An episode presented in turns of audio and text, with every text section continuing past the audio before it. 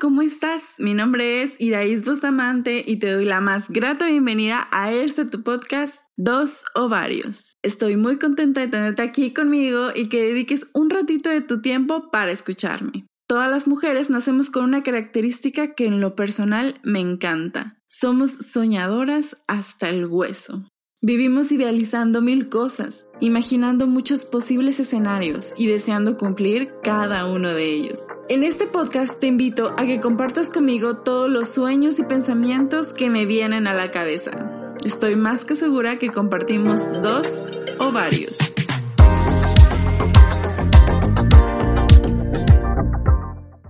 El día de hoy te quiero contar una parte muy importante de venir de intercambio a otro país no con otro fin más que el de informar y que tengas consciente todo el panorama de un viaje al extranjero como intercambista. Este es mi segundo intercambio y a la fecha he tenido tres host families, dos en Colombia y una en Estados Unidos. Claramente, como toda familia, las familias que me hospedaron son únicas y no significa que la manera en la que ellos fueron conmigo o las experiencias que tuve en estas casas sean el común denominador. Es solo una conversación que probablemente pueda interesarte. Bueno, mi primer viaje fue a Colombia en el 2017. Para ese entonces yo tenía entre 21 años tal vez, no recuerdo. Estaba muy nerviosa porque era la primera vez que yo iba a viajar sola y además pues no, no iba como que con una compañera o con un compañero, nada. O sea, yo me iba sola del país y no sabía a dónde iba a llegar, ni quién me iba a recibir, ni sabía exactamente.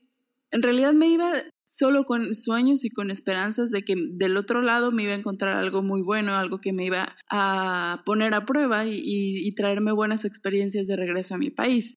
Entonces, bueno, eso era lo único que llevaba, esperanzas e ilusiones. Pero bueno, estaba temerosa, tenía muchísimo pánico de que tal vez del otro lado no hubiera nadie, que tal vez me perdiera, que a lo mejor no estuviera, eh, no tuviera acceso a, ninguna clase de actividad, que no estuviera en la escuela o no sé, mil cosas me pasaron por la cabeza. Y en ese momento, cuando yo estaba en el aeropuerto, lo primero que, o mi miedo más, más cercano era el vuelo y trasbordar en Panamá porque ay, tenía el miedo de perder el segundo vuelo, porque yo nunca jamás había transbordado y yo no sabía, dije, ¿qué tal que el avión se atrasa y si se atrasa yo no voy a alcanzar el otro avión y yo no sé, yo no sé si lo voy a encontrar, si voy a encontrar la sala y bueno, muchas, muchas cosas que me venían a la cabeza en ese momento.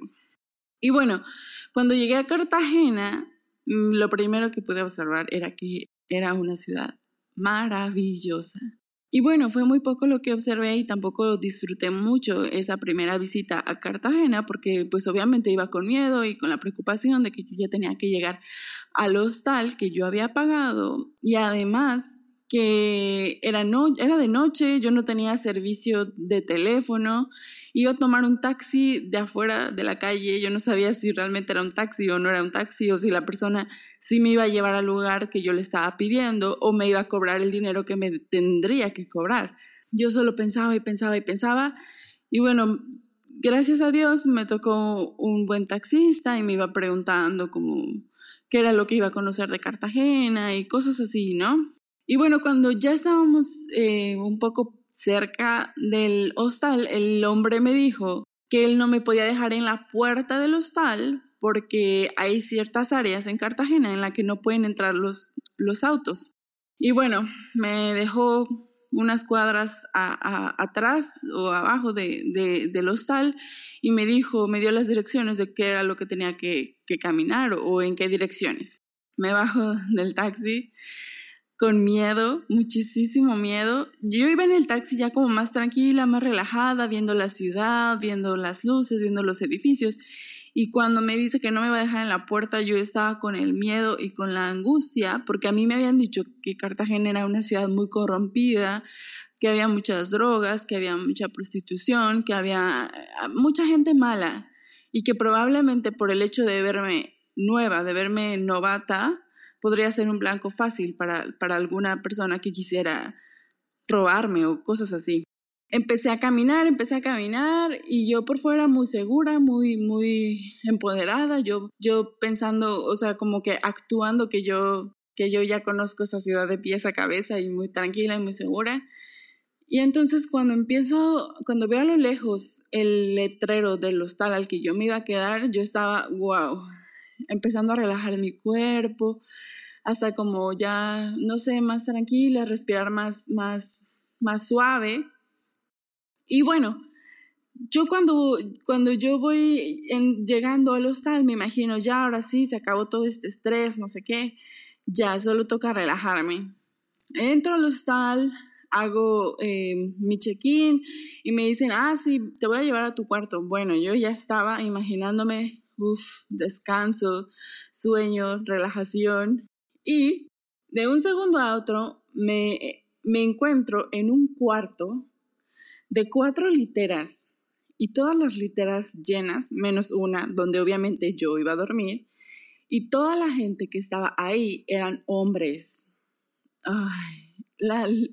El cuarto no tenía ventanas, tenía solo como un abanico súper chiquito con el calorón, ahí olía asqueroso, estaba súper caliente, súper caliente el lugar. Y bueno, yo con el miedo y como con la angustia y dije, ay, bueno, ya, ni modo, y me quedé en mi, en mi, me subí a mi cama.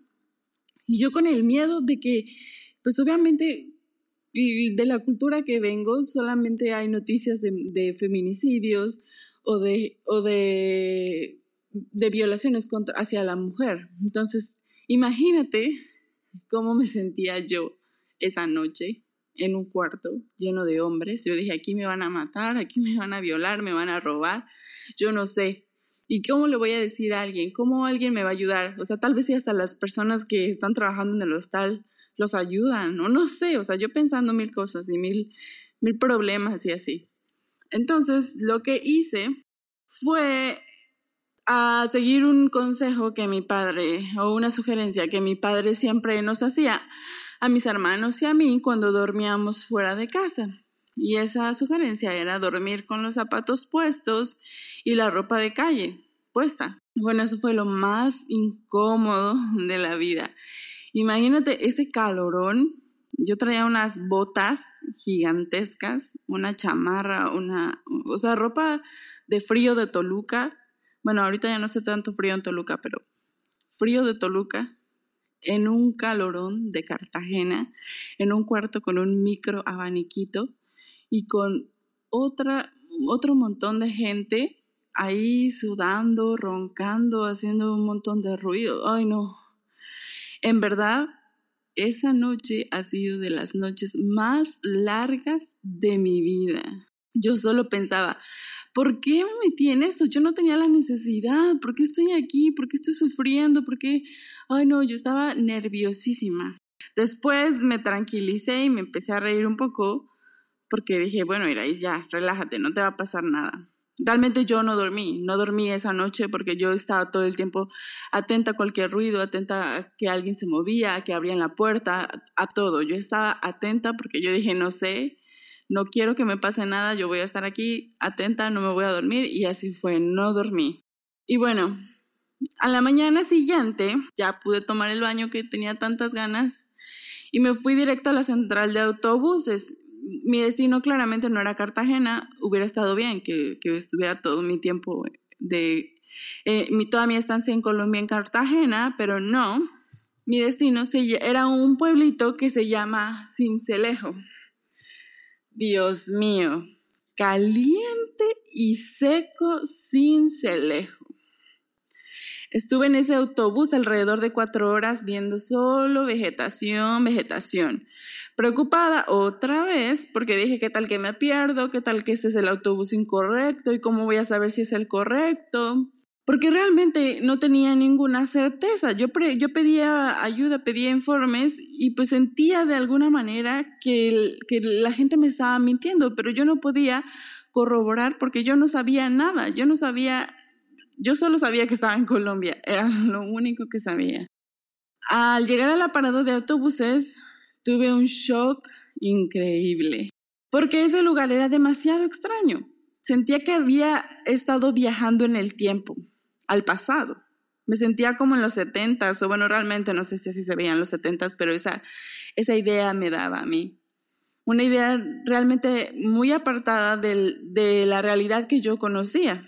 Había motos por doquier, entrando y saliendo de lugares, banquetas estrechas y la gente gritándose de un lado a otro, hablando un costeño dificilísimo de entender. Tú no sabes. Yo te lo juro que pensé que me estaban hablando en otro idioma. Yo dije, ellos me están hablando en inglés, en francés, no sé. Era un idioma que yo, uy, me daba pena pedirles que me lo repitieran porque, pues a lo mejor, según yo pensaba, a lo mejor van a decir, pinche sangrona, ¿no? O por qué no, no entiende si es español. Eh, yo estaba en una fantasía bastante extraña. Después me recibió una muchacha que se llama Sheila. Y desde que yo la vi a ella, ya ahora sí me empecé a sentir sana y salva. Después de más de 24 horas de vivir al límite de mis capacidades. Ella me llevó a su casa y yo dije, bueno, esta es mi host family. Esa familia estaba conformada por los papás, tres hijas y un hijo, y todos parecían felices de recibirme y emocionados de saber cosas de mi país, contándome que hospedaron a un mexicano en el pasado y que estaban muy enamorados de, de mi país. Y bueno, ellos estaban muy felices y yo también lo estaba contando cosas acerca de mi país y preguntando cosas de Colombia, contando mi experiencia en ese hostal y en general pues lo que pude ver de Cartagena entre la noche que llegué y la mañana que me fui a la, a la, a la central de autobuses. Y bueno, también ahí en esa conversación había dos brasileños, un chico y una chica, que estaban sentados tomando agua fresca y bueno, ese calor, ese calor de verdad era insoportable. Yo ya me estaba durmiendo, me estaba desmayando, era algo que, wow. Y bueno, yo estaba pasando realmente ahí un muy buen tiempo. Probé ahí por primera vez las arepas, wow. Desde ahí me enamoré de las arepas, soy muy fan de las arepas. Son deliciosas y creo que son más deliciosas las que son hechas en casa. O sea, me gustan las que compro en las en las en los restaurantes colombianos, pero realmente las que son hechas en casa son mis favoritas. También probé una, se llama agua panela, que para los que son mexicanos yo puedo explicar qué es. Es una enorme barra de piloncillo sumergida en una jarra de agua con muchísimo jugo de limón. Es dulcísima, dulcísima, pero por extraño que parezca, podía mitigar la sed que provocaban esas altas temperaturas. Al llegar la noche me dijeron que iría a ver a mi familia, entonces comprendí que ese lugar no era mi casa, así que de nuevo los nervios se apoderaron de mí y nos pusimos en camino. Bueno, ya íbamos en el carrito, era un carrito súper tierno, chiquito, chiquito, chiquito, era como una camionetita, pero muy chiquita. Y bueno, después de 15 minutos, más o menos 16 minutos, eran distancias realmente muy cortas porque les digo, era una ciudad, era una ciudad muy pequeña. Llegamos a la casa de mi primer, de mi primer host family. Encontré en la entrada a la mamá y al hijo, que me recibieron con los brazos abiertos y yo me sentí muy feliz y muy emocionada porque ellos parecían ser una familia encantadora. Me llevaron a mi habitación, en la cual había dos camas individuales. La casa era muy bonita, pero muy pequeña. Era una casa chiquitita, chiquitita, pero todo así como en su lugar, muy bonito, muy organizado. O sea, de verdad esa casa estaba muy linda. Y probablemente las cuatro personas que viviríamos ahí éramos las justas para vivir en tranquilidad y con privacidad en la casita. A la siguiente semana yo me enteré que ellos tenían otro hijo y que vendría así que seríamos cinco compartiendo la casa. Tomando en cuenta que yo seguía conservando mi cuarto, no me molestaba en lo absoluto, ni sentía que éramos multitud. Yo me había hecho amiga de los hermanos y ellos eran agradables, a veces eran un poco pesados en su manera de bromear y yo intentaba ser amable de todos modos y no sentirme agredida con las cosas que ellos me decían. Pero bueno, yo pensaba, a lo mejor es como el, el sentido del humor o el sí, como la forma de, ser de los colombianos, que tal vez sea un poco más pesada de lo que a mí me gusta, o, en general de ellos dos nada más, ¿no? I mean, en lo personal, en lo individual. Como yo estaría en Colombia por una larga temporada, mis papás me enviaban dinero de vez en vez para de alguna manera que estuviera cuidado, si es que perdía la tarjeta o me la duplicaban o cosas así, pues no, no se perdía el dinero. O no sé, realmente no sé cómo funcionaba eso en ese momento, porque era que me lo enviaban así como pausadamente. O a lo mejor en realidad me lo, lo hacían para que yo no me lo gastara todo en un día, o no sé. Pero bueno, entonces yo cada que necesitaba dinero iba y retiraba 50 mil pesos, que eso me duraba tres días o cuatro, o hasta más cuando no hacíamos planes con los demás extranjeros. Y bueno, yo estaba súper obsesionada con las conversiones de moneda. Entonces yo siempre estaba anotando cuánto costaba cada cosa y cuánto equivalía en pesos mexicanos y así yo ya iba teniendo una idea clara de lo que iba gastando y además lo que valía, o sea, como, ay, esto vale más caro aquí o, o está más caro en México y así. Entonces un día se me perdieron 20 mil pesos y dije, bueno, muy descuidada, a lo mejor los tiré o a lo mejor como el de 20 mil pesos y el de 2 mil pesos eran muy parecidos, dije, a lo mejor lo di en vez de, en vez de uno de 2 mil y la gente mm, pues no se dio cuenta o a lo mejor y sí, pero bueno, ya se perdió. Y luego a los dos días, tres días volví a perder 20 mil pesos. Y entonces ya me preocupé porque yo dije, nunca he sido tan descuidada con el dinero, nunca se me pierde así el dinero de un día para otro. Y un día perdí 50 mil pesos. Y esos 50 mil pesos eran literal el dinero que yo sacaba del banco. Entonces yo decía, esto ya está raro, porque yo, yo era la única que sabía cuánto, cuánto sacaba del banco y además yo era la única que sabía cómo, cómo manejaba el dinero. Yo no le estaba diciendo a nadie de la casa cuánto tenía o cuánto me sobraba ni nada. Entonces, Ahí se me hizo un poco raro porque yo lo había, yo recordé que yo lo saqué en la noche, ese dinero, para el otro día. Y al otro día en la mañana ya no estaba. Y en la noche yo saqué de mi cartera mi pasaporte y fue la última vez que mi, mi, cartera y pues obviamente el dinero ahí dentro. Entonces se me hizo muy, muy extraño y hasta yo estaba pensando a lo mejor y, y, me confundí de día y no sé qué, pero no, yo estaba segura que eso había sido así. Y bueno, a la, a la mañana siguiente, yo me di cuenta porque yo necesitaba sacar monedas y me di cuenta que no tenía nada. Y entonces ya dije, no, esto ya no es normal. Yo no puedo ser tan descuidada, yo no puedo perder tantísimo dinero así como así. Tuve que volver al banco, volver a sacar dinero, pero yo estuve ahí con ese, con esa espinita. Y entonces yo como por, por preocupación y así como cuando tú vas y le platicas a alguien lo que te pasó, yo le dije a la mamá y le dije, señora, ¿qué cree? Que se me perdieron 50 mil pesos. No sé dónde los dejé y yo solo se lo conté como experiencia. Y ella dijo, ay, bueno, eres muy descuidada, ¿cómo se nota que no, que no te ganas el dinero, no sé qué, el dinero que te mandan tus papás, ya lo estás perdiendo, a lo mejor y lo perdiste en, en cervezas y no me quieres decir, y yo, no, no, no, en serio que no. Pero bueno, ahí quedó esa conversación con la señora. Y luego, pues obviamente yo no podía culpar a nadie porque yo no tenía pruebas de que alguien estaba tomando el dinero de mi cartera. Yo solamente dije, bueno, a lo mejor y, y sí, sí lo perdí. Y a los pocos días me cuentan que voy a compartir cuarto con una brasileña que se llama Juliana. Y yo estaba muy emocionada por conocerla, pero también un poco preocupada porque realmente eh, era muy pequeño mi cuarto y no me imaginaba compartiéndolo con alguien más. Las dos camas individuales estaban separadas una de la otra como por 10 centímetros.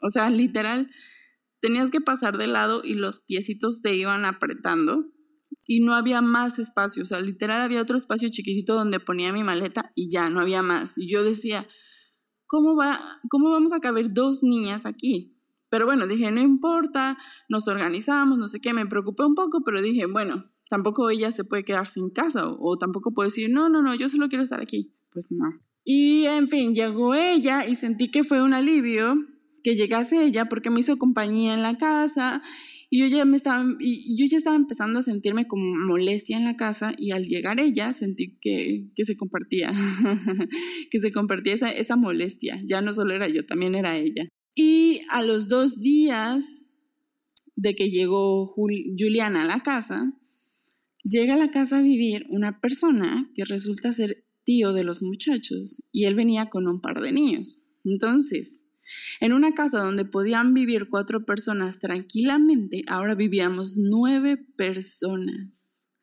más del doble. Estábamos hacinados en esa casa y yo seguía con la espinita de mi dinero.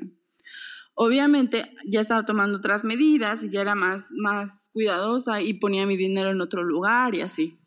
Y a la semana de que Juliana llega a la casa, me contó que ella tenía todo su dinero en dólares guardado en su maleta y que ella había perdido 50 dólares. Eso no eran 50 mil pesos ni 20 mil pesos. Eso eran 150 mil pesos colombianos. Demasiado, demasiado dinero. Y la pregunta era cómo es que ese dinero desapareció de su maleta. Y ahí caímos en cuenta de que realmente ellos estaban tomando nuestro dinero. Pero bueno, esa fue solo la gota que derramó el vaso.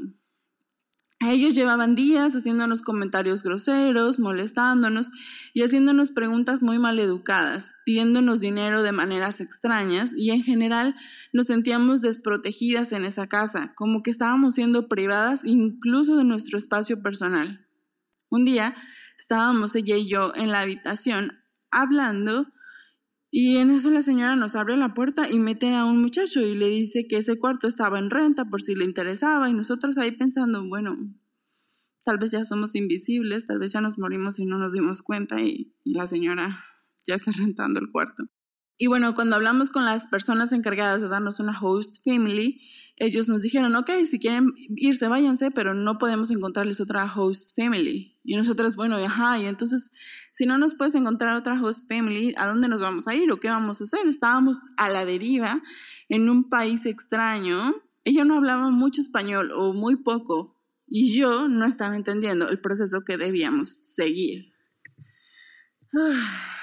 Pero bueno, gracias a Dios hice una amiga que de verdad pareció que nos cayó del cielo. Ella se llama Mónica y nos salvó la vida porque nos hospedó en su casa, o sea, de verdad, de que la conocimos dos, dos semanas antes de, de, de, que pasara eso, de, de que nos corrieran de la casa. Y bueno, ella, nos, ella vivía con su mamá en una casa que estaba un poquito como a dos, tres cuadras de donde nosotros estábamos viviendo. Y esa familia realmente nos apoyó en todo momento y nos mostró que realmente habíamos tenido una muy mala experiencia con esa familia, pero que no todas las familias son así. Juliana pronto se mudó a otra casa en la cual le fue súper bien, fue muy bienvenida y tratada de maravilla. Y yo me quedé en casa de Moni. Y luego, eso no es todo. Cuando se acercaba la fecha para volver a México, eh, ella me había ya dado las llaves de su casa Así que yo podía ir y venir cada vez que yo quisiera y bueno, eso yo no lo podía hacer en la otra casa, yo tenía que tener un horario como si quieres venir a almorzar, tienes que venir a las 12 porque a la una ya no va a haber nadie y nadie te va a abrir, no sé qué. Era, era un caos. Y bueno, yo pienso ahorita que lo estoy pensando que, que, que tal vez tuve un poco de culpa de lo que te voy a contar. Moni tenía dos juegos de llaves. Uno era de ella y el otro era de su mamá y su mamá no vivía en Cincelejo, ella vivía en otra ciudad que se llama Corozal, que estaba como a una hora de Cincelejo. Entonces ella solo venía, bueno, iba a Cincelejo los fines de semana. Entonces yo me quedé con el juego de llaves de la mamá. Y bueno, un día de esos, su mamá estaba volviendo de Corozal y me pidieron de favor que le dejara el juego de llaves a la vecina. Y yo dije, ah, sí, yo le dejo las llaves a la vecina, yo me voy, no sé qué. Y entonces al salir, yo voy y le toco a la vecina y no estaba, estaba su hijo. Y yo dije, bueno, pues, oye, te dejo las llaves de Moni, si viene a, a buscar las Margelis, tú se las das, no sé qué. Y él, ah, sí, sí, gracias, bye. Y ya. Eh, dos días después, yo estaba en casa de Juliana despidiéndome y me habló por teléfono Moni preguntándome dónde estaba y ya le conté que estaba fuera de casa, que y que, que si se le ofrecía algo y ella me dijo, sí, quiero que vengas, por favor, es que necesito que me ayudes con algo. Y yo, bueno, ok. Y ya llegó a la casa y estaba abierta como la, la, la puerta que da a la calle y dije, qué raro. Entro y la casa estaba vacía estaba vacía. Y yo, ¿qué? ¿Qué pasó? Y además, ella primero me dijo que ellos se iban a mudar, que iban a comprar otra casa, que se iban a ir a otro lado. Y cuando yo vi que la casa estaba así, yo dije, bueno, se están mudando ya, qué rápido. Y ella, yo la veo súper blanca, pálida, pálida, y me dice, por favor, ve a buscar tus cosas y dime si algo te hace falta. Y yo, ¿qué? Sí, entraron a robar y se llevaron todo. Y yo, no, no, no, no, no, no, no, no. Yo dije, mi pasaporte, no voy a poder regresar a México, ¿o qué voy a hacer? Pero además, no solo mi pasaporte, eso ya ni siquiera, eso lo pensé mucho tiempo después. Yo creo que lo primero que me pasó por la mente fue, todas sus cosas se las llevaron. Entonces yo pensando ahí, porque las puertas y las ventanas no habían sido forzadas, no, no habían estado rotas, no pasó nada robó a alguien que tenía las llaves de la casa. Así es. Y yo a quien le di las llaves no se las di a la vecina, se las di al hijo de la vecina. Bueno, pues yo no sabía que ese hijo de la vecina tenía una semana, dos semanas que había salido de la cárcel y él estaba en la cárcel por ratero. Yo le di las llaves a un ratero y le dije casi casi entra y roba. Literal, yo, yo le di todo en, la, en bandeja de plata. Yo me sentía realmente, realmente mal, porque esa amiga lo único que hizo fue darme hospedaje, me dio una casa cuando yo no tenía nada y ahora yo por mi ignorancia, porque yo no sabía eso. Ella me dijo, no, no te preocupes, tú no sabías, yo no te dije porque yo no quería espantarte que, que estábamos viviendo al lado de un, de un hombre que estuvo en la cárcel por robar.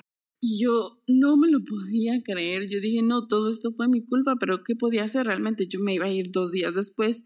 Yo no tenía el dinero para comprarle todas las cosas que les habían robado. Y pues bueno, modo, fue un accidente. Yo me fui a México y muy agradecida con ellas, les hice un regalo como chiquito, algo pequeño, algo simbólico. Y aún agradecida y todo, yo seguía muy angustiada y preocupada porque sentía que había sido mi culpa. Yo no sabía cómo reparar el daño. No tenía pues ese dinero para, pagar todo. Entonces, un par de semanas después, ella me, me escribe Moni y me pregunta que cómo estaba, que, que, que, hay de nuevo, no sé qué. yo, ah, bien, aquí, todo bien. Y me dijo, adivina que te tengo una noticia. Y yo, ¿qué pasó? Yo pensé, no sé, algo de su trabajo, cosas así. Y me dijo, ganamos una rifa. Y yo, ¿una rifa? ¿De qué o qué? y me dijo que hay un centro, había, bueno, hay un centro comercial muy grande allá en Cincelejo que se llama el Guacarí. Y ese centro comercial hizo una rifa y, todo, y participaba toda la gente que compraba en, la, en alguna tienda del centro comercial una cierta cantidad de dinero durante un periodo determinado. Entonces ellas nunca se dieron cuenta, ellas compraron, pero nunca se dieron cuenta que estaban participando en esa rifa. Y bueno, los premios de la rifa eran un montononal de electrodomésticos y muebles. Literal, las cosas que ellas, que ellas habían perdido en el asalto. Todo. Yo de verdad dije, esto es un milagro. Yo no me podía imaginar cómo ellas no sabían que estaban participando en ese, en esa rifa. Ellas, ellas se ganaron esa rifa sin buscarlo y literal dos semanas después de que les vaciaran su casa, o sea, fue increíble. Yo estaba muy contenta, yo decía, sí, ellas se lo merecen, ellas se, merecen todo eso por lo buenas que habían sido, no solo conmigo, sino con, con, toda la gente con la que ellas conviven y con la, con la gente con las que ellas siempre están eh, rodeadas. Y yo dije, wow, de verdad, wow, no me lo podía creer, yo estaba muy, muy feliz. Y bueno, eh, con estas dos primeras host families, yo me siento muy agradecida porque incluso en las malas circunstancias que estuve, aún así tuve donde dormir por un tiempo y con Moni, su mamá Margelis, yo me sentía muy bien y me siento aún muy agradecida por todo lo que hicieron por mí, por enseñarme el cariño y la bondad que, que aún y sin conocernos de mucho tiempo ya realmente me abrieron las puertas de su casa y bueno, yo fui la que sin querer les vació todo, imagínate. Actualmente estoy viviendo con mi tercer host, Family, de la cual también he estado adquiriendo muchísimos aprendizajes. Llevo viviendo aquí un año y cinco meses que han sido muy, muy desafiantes. He tenido demasiadas experiencias, pero lo quiero contar hasta que mi tiempo aquí termine, para así poder tener la historia completa de principio a fin y no, y no dejarte a medias. Una razón por la que decidí compartir esto contigo es porque Es demasiado estresante estar en un lugar donde no quiero estar, sentir que no soy bienvenida, pero que al final esa es mi realidad, al menos en ese lapso de tiempo. Estar pensando en hacer cualquier cosa con tal de llegar más tarde a la casa, sentir esa incomodidad de no poder estar en casa, en tranquilidad. Ah, mi amiga Juliana me ayudó demasiado, demasiado a tomar esa decisión de irnos, porque si ella no hubiera llegado, seguramente yo me hubiera quedado ahí en esa casa todo el tiempo y pues ahí sufriendo y escuchando, tal vez no sufriendo, pero sí incómoda y a lo mejor con esa espinita todavía de si habré perdido mi dinero o no. Y bueno, todavía la señora después me dice que yo la acusé de ratera a, ella y a su familia y que si yo, si ella me abrió las puertas de su casa, yo era una malagradecida, yo no tenía que ser así de grosera. Yo dije, señora, yo solo le conté, relájese, relájese. Y yo creo que toda mi vida crecí con la idea de que me merecía ser maltratada, que me merecía que me hablaran mal o que me hicieran menos. Estaba acostumbrada a los golpes y que solo recibiría malos tratos del mundo. No, no lo digo de una manera pesimista ni, ni, ni, ni victimista, ni mucho menos. Yo lo, estaba, yo lo digo de una manera que real, o sea, esa era la realidad que yo tenía. Yo no me imaginaba que hubiera algo mejor que eso. Yo pensaba que eso era lo normal y lo natural y así tenía que ser. Y al salir y al, y al darme cuenta que, la, que las cosas no son así, que la realidad no es así, he tenido como un proceso muy difícil y no difícil, sino un proceso en el que, en el que me estoy reconociendo y que me estoy dando cuenta de lo valiosa que soy y de que no merezco todo eso que yo pensé que me merecía, que yo debo ser amada, que yo debo ser querida y que nadie me tiene que hacer daño. Nadie tiene el derecho ni tiene ni tiene el poder sobre mí, ni el poder para humillarme o para hacerme sentir menos, porque eso no es cierto, eso no es cierto de que de que yo solo nací para sufrir y yo solo nací para que me golpeen y, para que me maltraten. No. Eso no es cierto. Hay cosas buenas, hay gente buena y hay gente que nos valora, que sabe el valor humano que hay dentro de nosotras. Y gracias a Dios yo he encontrado a mucha gente en estos viajes, en estos caminos.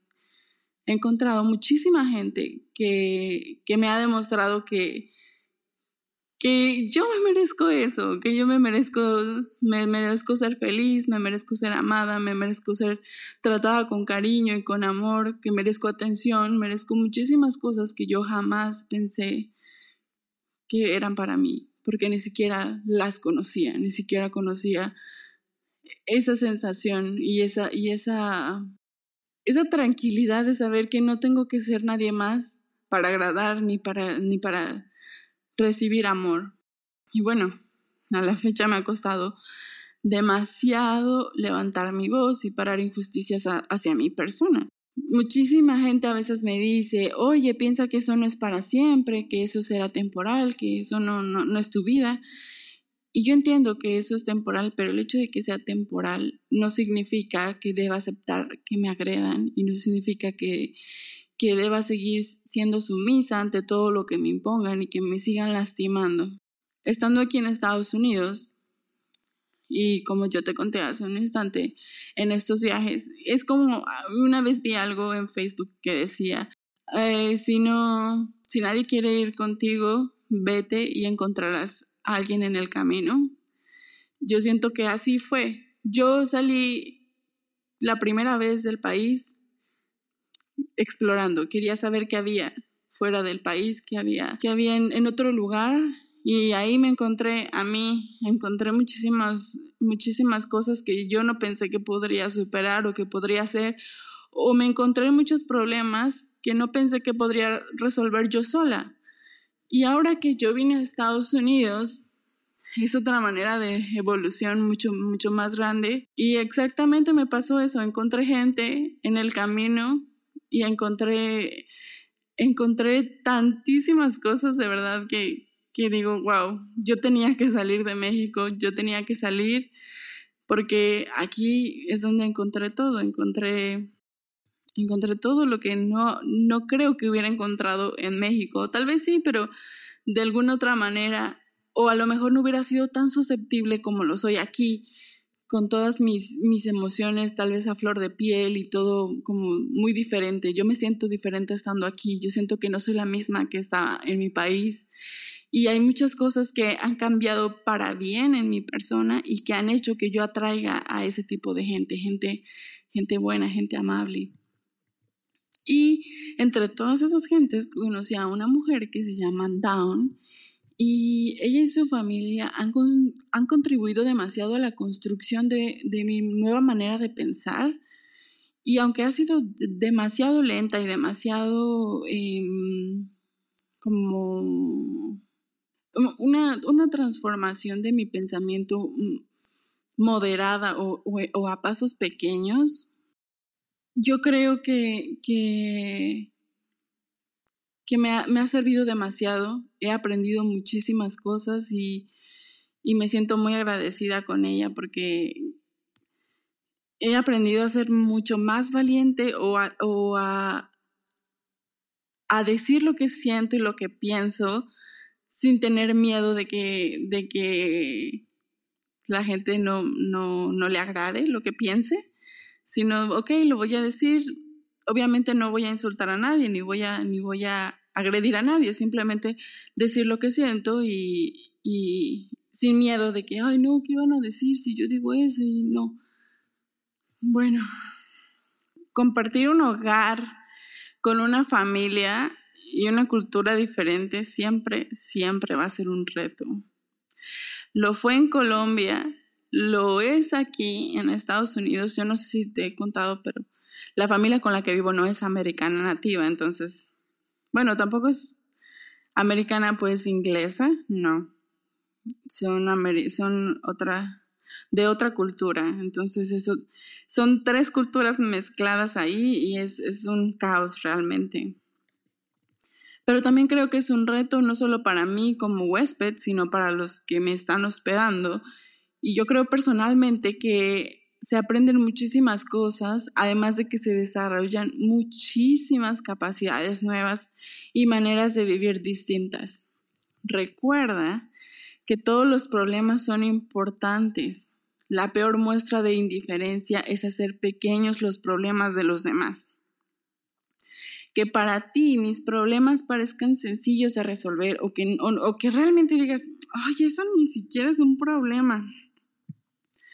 Eso no significa que deba quitarle el valor que le estoy dando, porque cada uno de nosotros tenemos nuestras propias luchas y nuestras maneras de reaccionar a las cosas que vienen de afuera, a las, a las, a lo que viene, a lo que nos viene llegando en nuestra vida y lo que nos va pasando. Entonces, bueno, eso, eso quiero que, contarte hoy. Espero que te haya gustado, que te haya interesado. Y la moraleja más importante es que el que convierte no se divierte. Así que si sales del país, no estés convirtiendo mucho tu dinero porque vas a sufrir mucho. Te quiero mucho, gracias por escucharme. Recuerda una vez más, el que convierte no se divierte. Bye.